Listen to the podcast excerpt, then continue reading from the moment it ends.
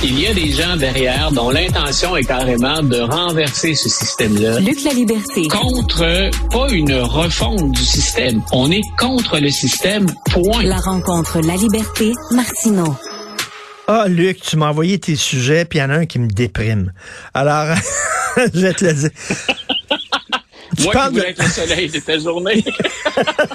tu parles d'un sondage. Écoute, un sondage qui indique que le nombre d'Américains qui sont à recourir à la violence en politique est en hausse. Donc, l'extrémisme est en hausse aux États-Unis.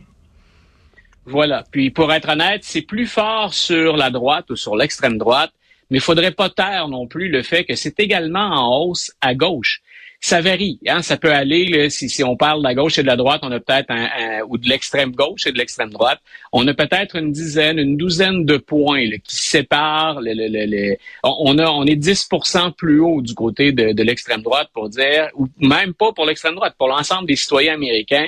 On dit c'est tellement bloqué qu'on est prêt, c'est justifié de recourir à la violence. Mais quand on atteint le 20, le 25, le 30% d'une population qui dit on est peut-être rendu là.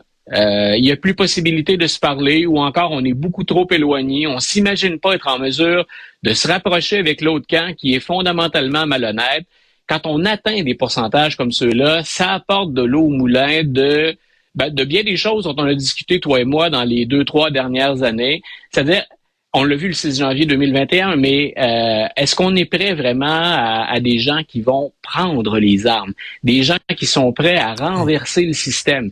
Puis je peux pas faire d'équation, de, hein, je peux pas euh, jumeler des, des, des, sondages, les coller sans les analyser de manière hmm. plus approfondie. Mais ça va avec la hausse des crimes haineux aussi. On est en pleine poussée de crimes hmm. haineux aux, États-Unis euh, contre la population noire, contre les Juifs, contre les, euh, les musulmans ou les Arabes.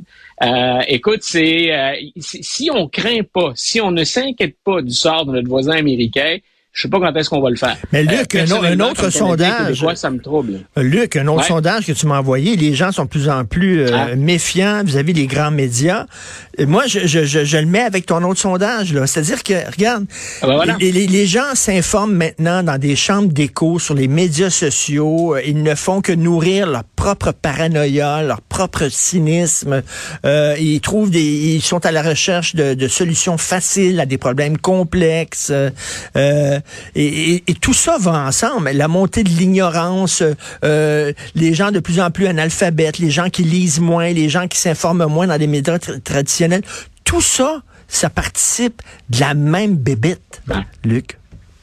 les, sources traditionnelles d'information, tu vois, j'abordais le sujet avec mes étudiants, je les questionnais là-dessus cette semaine parce que euh, Léger a fourni un sondage qui nous touche de plus près, on parle de désinformation puis de sources d'information.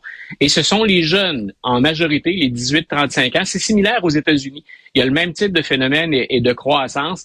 Euh, ils ne s'informent plus dans les médias traditionnels.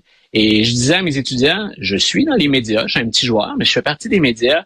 Je suis en classe comme enseignant j'ai quelque part la même responsabilité dans les deux, c'est-à-dire de valider l'information puis de m'assurer le mieux possible ben, d'éclairer les gens. Je leur dis jamais quoi penser, mais mhm. euh, voici de quoi de quoi il en retourne.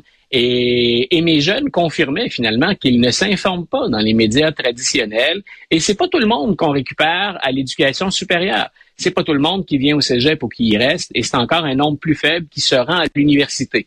Et là, on parle même plus d'idéologie ou de récupération qu'on pourrait faire de ces gens-là. On ne parle que d'accéder à l'éducation supérieure. Donc, aux États-Unis, c'est particulièrement inquiétant. Et ce qui a la cote au moment où on se parle, ce sont les podcasts. Il y a les réseaux, les réseaux sociaux, pardon, bien sûr, euh, mais il y a aussi les podcasts. Et dans les podcasts, bien souvent, les podcasts qu'on écoute, confirme encore ou contribue à ces chambres d'écho dont on parle sur les réseaux sociaux. Le podcast le plus écouté, celui en tout cas qui a fait le plus d'argent dans les dernières années, c'est celui de Joe Rogan. Et j'ai, j'ai pas pu faire autrement. Ça fait, c'est un phénomène américain. Je m'y suis intéressé, je l'écoute. Et il y a énormément de désinformation. Il y a beaucoup de, il y a de bonnes informations. Puis c'est quelqu'un qui aborde des sujets parfois que d'autres rejettent Je, vois un caractère positif à ça. Mais il se dit beaucoup de conneries aussi, soyons honnêtes. Donc, euh, dans certains cas, il se fait carrément le véhicule de certains théoriciens du complot ou encore de l'extrême droite, moins de l'extrême gauche parce qu'ils craignent plus Joe Rogan dans leur cas, euh, mais on va plus vers l'extrême droite. Et c'est ça que je trouve inquiétant, c'est qu'on est dans des univers parallèles. Quand on arrive avec des chiffres, des analyses, des données scientifiques, pour ces gens-là, ils sont déjà convaincus qu'on leur ment ou encore que tout ça a été biaisé au départ. Mais, Luc, ce qui m'inquiète, euh, c'est que même des gens que l'on dit éduqués, euh, qui sont dans les universités, commencent à chérir. Regarde, j'ai lu cette semaine une université à Toronto. Euh, la plus grande association étudiante de cette université-là, des gens, Luc, ah. Qui étudient pour devenir avocat.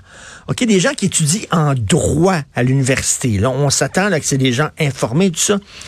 Ils ont, ils ont émis un communiqué en disant euh, nous ne reconnaissons pas Israël comme un pays.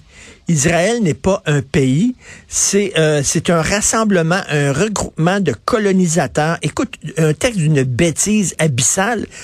Et ce sont les des futurs avocats qui ont écrit ça. C'est pas, pas des bozos qui ont pas de dents dans, dans, leur maison en bois, là. Tu te rappelles peut-être de ce prof de droit à qui on a imposé, et il s'est objecté, mais on lui a imposé une formation, c'est le prof.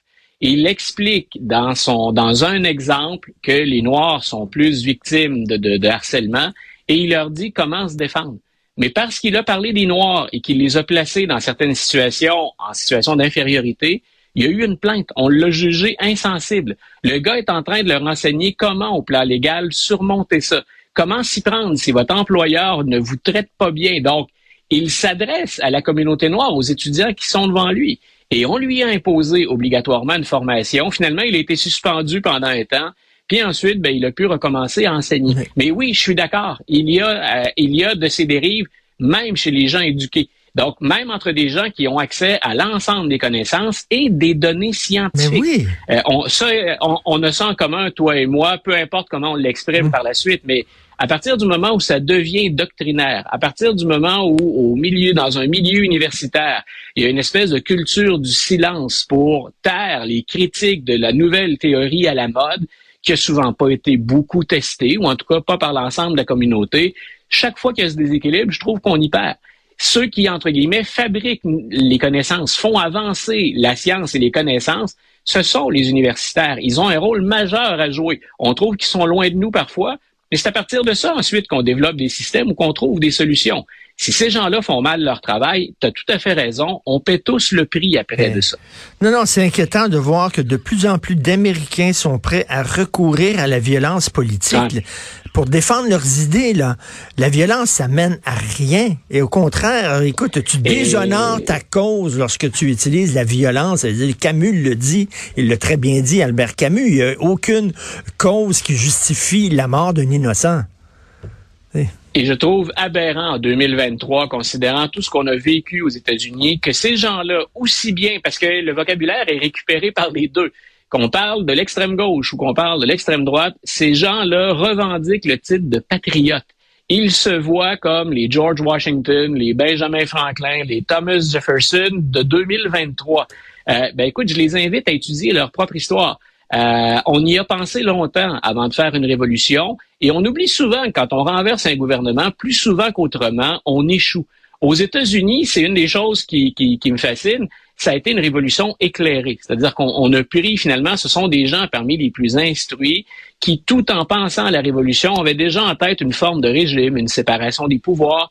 C'est exceptionnel dans l'histoire de l'humanité qu'on ait eu ça. Ce qu'ils ont fait avec ensuite, écoute, on hmm. peut en jaser longtemps, il y a du bon, il y a du mauvais, mais c'est le genre de révolution auquel on n'assiste pas souvent. Plus souvent qu'autrement, renverser un régime, ce qu'on a comme réponse, on craignait ça en 1776. Ce qu'on craignait, c'était le chaos. Ben c'est correct, on se débarrasse ben de l'Angleterre, mais on va faire quoi? Donc, euh, c'est un peu ça. C'est euh, qu'on se revendique du titre de patriote en 2023, ça m'étonne. Puis là-dessus, il n'y a pas de jugement gauche-droite l'extrême gauche et l'extrême droite utilisent le même vocabulaire quand ils, quand ils évoquent les Patriotes. C'est très inquiétant. Euh, écoute, pas un autre, pas un autre proche collaborateur de, Donald Trump qui, a décidé de, de cracher le morceau. On est rendu à combien, là? Écoute, moi, j'ai presque envie de lancer un défi à nos auditeurs. Moi, je veux euh, le, titre de la nouvelle série télévisée sur les États-Unis qui seront dirigés à partir de la prison. Donc, je veux à la prison blanche, traduction française de, de Chicken Wing. Donc, euh, je, écoute, c'est incroyable. C'est l'ancien chef de cabinet, Mark Meadows, à qui on a garanti, cette fois-là, c'est dans le cas de la cause du 6 janvier 2021. Donc, ce n'est pas celle en Georgie pour lequel il y a eu quatre déjà euh, accusés qui ont reconnu leur culpabilité, puis trois qui collaborent. Cette fois-ci, c'est dans le dossier du 6 janvier 2021 et le chef de cabinet a obtenu l'immunité pour parler à Jack Smith et il l'aurait fait à trois reprises pour tout ce qui entoure le 6 janvier 2021, là, tu ne peux pas avoir plus proche de Trump comme information euh, comme comme preuve à la fois le, ce qu'il a entendu, ce qu'il a vu, mais ce qui lui est passé entre les mains, euh, les appels qu'il a pu placer. Tu peux pas avoir plus proche du président que Mark Meadows. Et euh, ça nous vient entre autres cette révélation là, c'est pas que la, la source, mais je sais pas si on se rappelle pendant qu'il y a eu les, les, les enquêtes à la Chambre des représentants puis au Congrès pour la destitution de Trump. On a entendu Mme Hutchinson, qui est une très jeune femme, Cassidy Hutchinson, qui travaillait, qui est l'adjointe de M. Meadows. Elle y était allée de témoignages très, très, très forts. Si ce qu'elle a dit est vrai et que ça arrive devant un tribunal, je vois déjà pas comment Donald Trump peut s'en sortir. Et elle n'était qu'en second. Elle obéissait ou consultait, référait à Mark Meadows. Donc, c'est à elle qu'on doit des anecdotes.